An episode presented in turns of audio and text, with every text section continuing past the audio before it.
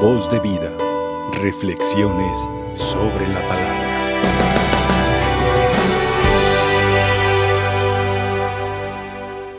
Hoy celebramos litúrgicamente hablando la fiesta de Jesucristo, sumo y eterno sacerdote. Y estamos en la mesa de la palabra y en la mesa de la Eucaristía, es decir, la Santa Misa, la Eucaristía. Cristo estaba ansioso de celebrar la Pascua con sus discípulos, con sus apóstoles. Estaba ansioso, quería hacer aquello. Y él sabe, o él sabía, lo que esta Pascua significaba para él y para el mundo entero. No le teme a esa celebración, a esa Pascua. No le huye. Al contrario, vemos que dice, cuánto deseo este momento. Y esa Pascua, esa cena, la prepara, la comparte en una intimidad preciosa con sus amigos. De alguna manera podemos entender que quería despedirse, es su adiós en el tiempo. Adiós, me voy. Porque lo que sigue, pues ya lo sabemos, y ciertamente es su adiós en el tiempo.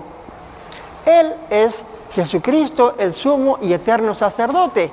Y con este acto, con esta cena, con esta Pascua, instituye el sacerdocio, instituye la Santa Misa, misterio de fe, misterio de amor. Además, promete su presencia viva. Me voy, pero voy a quedar vivo en la Eucaristía, confiando, poniendo en las manos de sus apóstoles y el Espíritu Santo, que hará, realidad ese misterio de la Eucaristía por medio de sus elegidos y consagrados. Se quedó y les dijo a los apóstoles, esto que estoy haciendo, háganlo en memoria mía. Qué bonito y qué arriesgado. Jesús pronuncia en la intimidad de aquel cenáculo las palabras que escuchamos en cada celebración eucarística y que se dijeron por primera vez en la historia de la humanidad, en la historia de la iglesia, en la historia de la fe. Qué hermosas palabras. Yo creo que las dijo con los labios de un amor precioso, de un corazón enamorado. Qué maravillosa invitación. Qué preciosa tarea les deja a los apóstoles. Hagan esto en memoria mía. Qué alimento tan único, qué manjar tan sabroso. Tomen y coman. ¿Quién? ¿Yo? ¿Quién? ¿Yo? ¿Quién? ¿Yo? Sí. Todos. De Él. Tomen y beban. Todos de Él. A nadie nos desprecia, a nadie nos hace a un lado, a todos nos invita. Y nos da la razón, porque esto es mi cuerpo y esta es mi sangre que se derrama por ustedes. ¿Para qué? Por amor. ¿Para qué? Por el perdón de los pecados. Cuando Adán y Eva cometieron aquel pecado, Dios prometió un Mesías, un Redentor. Y con este acto, Él borró los pecados de la humanidad y Él se ofrece como sacerdote y como víctima y borra los pecados. Y les deja la preciosísima tarea. Hagan esto, hagan esto. ¿Qué es hacer esto? Compartir el pan eucarístico. ¿Qué es hacer esto? Compartir la fe. ¿Qué es hacer esto? Compartir la redención. Hagan esto. ¿Qué es hacer esto? Es mantenernos unidos en la fe y en el amor a Él. Dejó esto en manos de sus discípulos y les concedió el honor del sacerdocio y un sacerdocio ministerial para que participaran de su sagrada misión. Yo vine, ya los instituí, les dejo la responsabilidad, voy a estar con ustedes, sigan ustedes con la misión. Pues desde entonces hasta ahorita, los sacerdotes renuevan en su nombre el sacrificio de la redención, preparan el banquete eucarístico pascual, donde el pueblo se reúne en su amor, donde el pueblo se alimenta de su palabra, del banquete de la palabra, y se alimenta del banquete eucarístico. Se fortalece con el sacramento. Y como todos los sacerdotes, actuamos siempre en nombre del único sacerdote. Perfecto Dios, perfecto hombre. ¿Quién es? ¿Quién es? Jesucristo. Existen solamente tres grados del sacerdocio ministerial. Primer grado, diáconos, servidores de la mesa. Segundo grado, presbíteros. Y tercer grado, obispos. Solamente hay esos tres grados, un diácono, un diácono, presbítero y obispos. Oiga, padre, ¿y un señor cura es más que un padre? No. En el orden es lo mismo, pero son títulos de responsabilidad pastoral. Oiga, un cardenal es más que un obispo, es más que un papa, es más... No, repito, solamente hay tres grados, diáconos, presbíteros y obispos. Las demás circunstancias bonitas, no las quiero minimizar, claro que no, son responsabilidades pastorales ante el pueblo. Pero ¿saben qué? Una cosa bonita, ustedes también son sacerdotes, reyes y profetas, porque por el bautismo que se nos dio, se nos hace sacerdotes, el sacerdocio común. ¿Por qué soy sacerdote, Padre? Porque con tus actos podemos alabar a Dios. Profetas, ¿por qué soy profeta, Padre? Porque tenemos como bautizados que anunciar valores y denunciar injusticias con valentía, con decisión. ¿Y por qué soy rey, Padre o reina? Porque tenemos que regir, gobernar nuestro cuerpo, nuestros actos. Entonces, como sacerdotes, profetas y reyes, pertenecemos al sacerdocio común, que se distingue del sacerdocio ministerial por los que Dios elige como sacerdotes ministeriales. La palabra sacerdote viene del latín y se compone por dos términos, sacer, dote, que se traduce el que da lo sagrado. Eso significa la palabra sacerdote, el que da lo sagrado.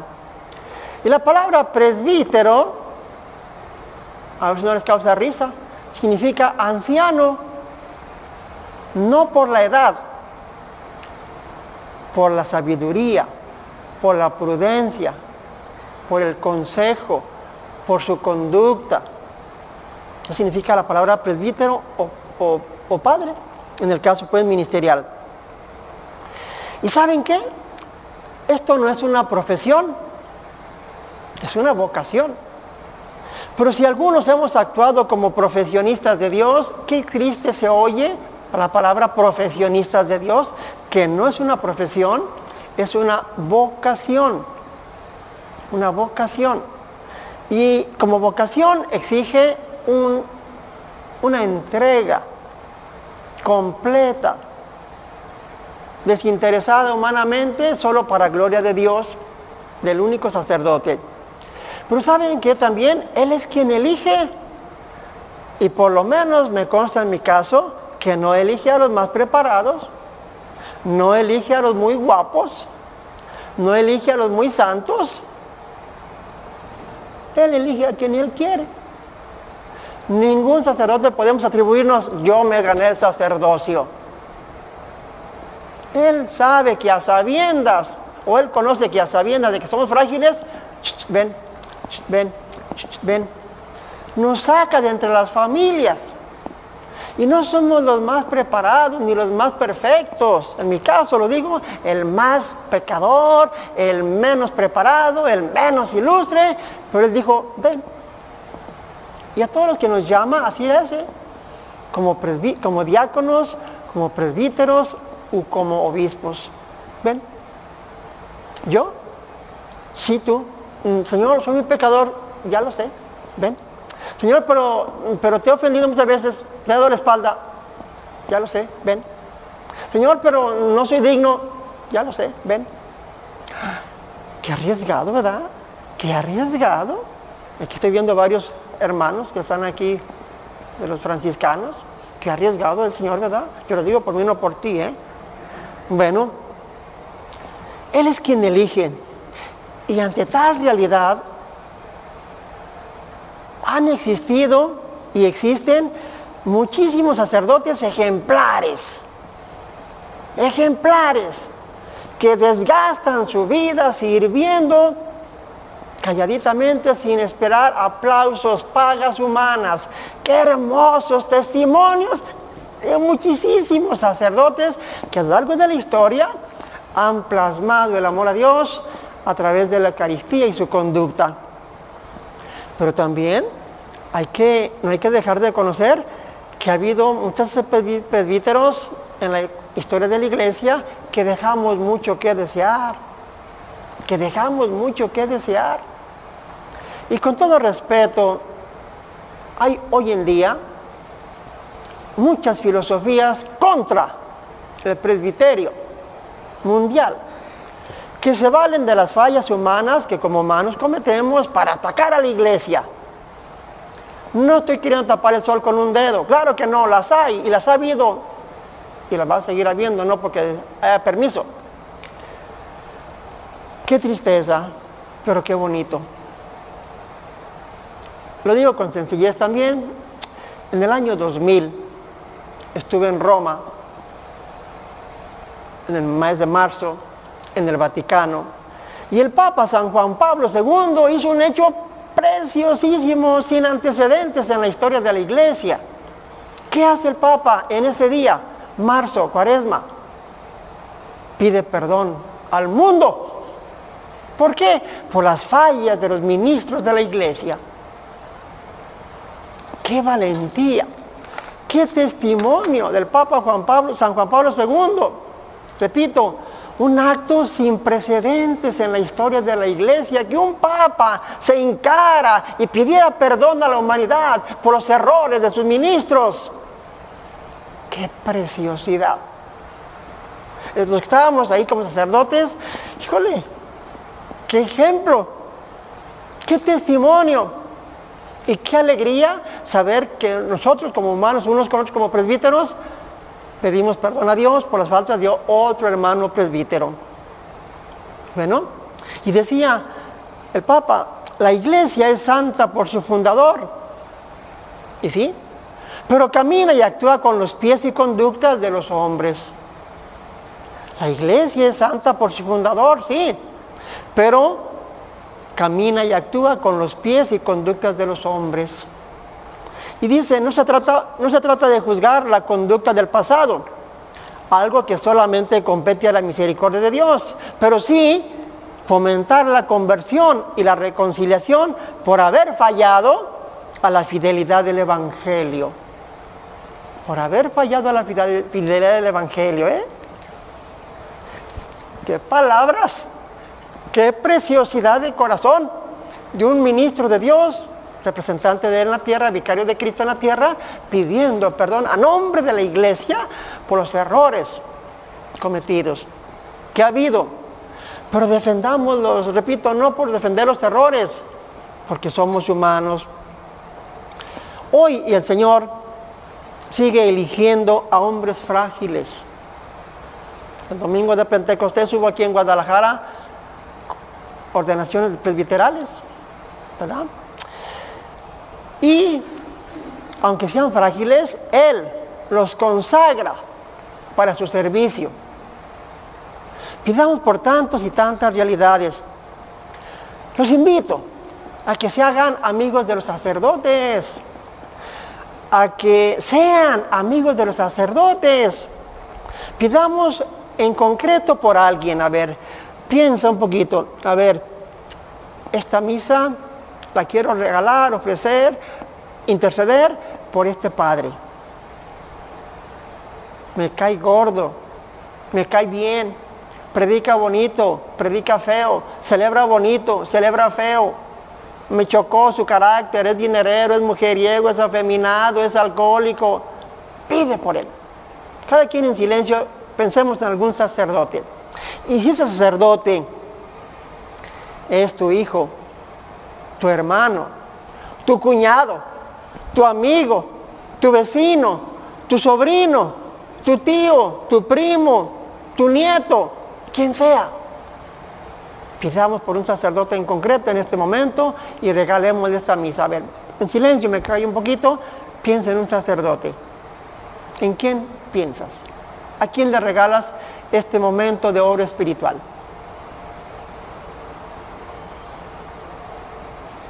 ¿Listos? Padre, nomás por uno, si me caen gordos como cinco. Voy a repartir una hojita. La letanía en favor de los sacerdotes. Voy a leer la primera parte y ustedes responden la segunda. Los que estaban compartiéndola por este medio, pues escuchemos y unámonos en oración. A nuestro Santo Padre, el Papa Francisco, Dale, Señor, tu corazón de buen pastor. A los sucesores de los apóstoles, Dales, Señor, solicitud paternal por sus sacerdotes. a los obispos puestos por el Espíritu Santo, Compromételos con sus ovejas, Señor. a los párrocos, Enséñales a servir y a no desear ser servidos, Señor. a los confesores y directores espirituales, Hazlos, Señor, instrumentos dóciles de tu espíritu. a los que anuncian tu palabra, Que comuniquen espíritu y vida, Señor. A los asistentes del apostolado seglar, Que lo impulsen con su testimonio, Señor. a los que trabajan por la juventud, Que la comprometan contigo, Señor. a los que trabajan entre los pobres, Haz que te vean y te sirvan en ellos, Señor. a los que atienden a los enfermos, Que les enseñen el valor del sufrimiento, Señor. a los sacerdotes pobres, Socórrelos, Señor. a los sacerdotes ancianos, Dales alegre esperanza, Señor. a los sacerdotes tristes y afligidos, Consuélalos, Señor. a los sacerdotes turbados, Dales tu paz, Señor. a los que están en crisis, Muéstrales tu camino, a los Señor. sacerdotes calumniados y perseguidos, Defiende su causa, Señor. a los sacerdotes tibios, Inflámalos, Señor. a los sacerdotes desalentados, Reanímalos, Señor. a los sacerdotes que aspiran a los, a los seminaristas que piden al sacerdocio, Dales per la perseverancia, a Señor. todos los sacerdotes, Dales la fidelidad a ti y a tu iglesia, a Señor. todos los sacerdotes, Dales obediencia y amor al Papa, Señor. que todos los sacerdotes, Sean uno como tú y el Padre, Señor. que todos los sacerdotes, Promuevan la justicia con que tú eres justo, Señor. que todos los sacerdotes, Colaboren en la unidad del presbiterio, Señor. que todos los sacerdotes llenos de ti, Vivan con alegría el celibato, Señor. a todos los sacerdotes, Dales la plenitud de tu espíritu y transforma- transfórmalos en ti, Señor. concluyamos con todos la oración. Divino corazón de Jesús, corazón lleno de celo por la gloria de tu Padre, te rogamos por todos los sacerdotes, por tu Espíritu Santo, llénalos de fe, de celo y de amor. Pueden sentarse. Para terminar, ah, todavía no acaba, ahí voy. La Virgen María, madre, madre del sumo y sacerdote, estuvo al pie de la cruz, unida en el sacrificio de su Hijo, sacerdote y víctima. Que ella ayude a todos los sacerdotes para que cada uno se siga dejando guiar, transformar interiormente por la gracia de Dios y ser sacerdote, solo sacerdote, sacerdote santo, sacerdote, pastor y oveja, sacerdote y víctima. Que así sea. Voz de vida. Reflexiones sobre la palabra.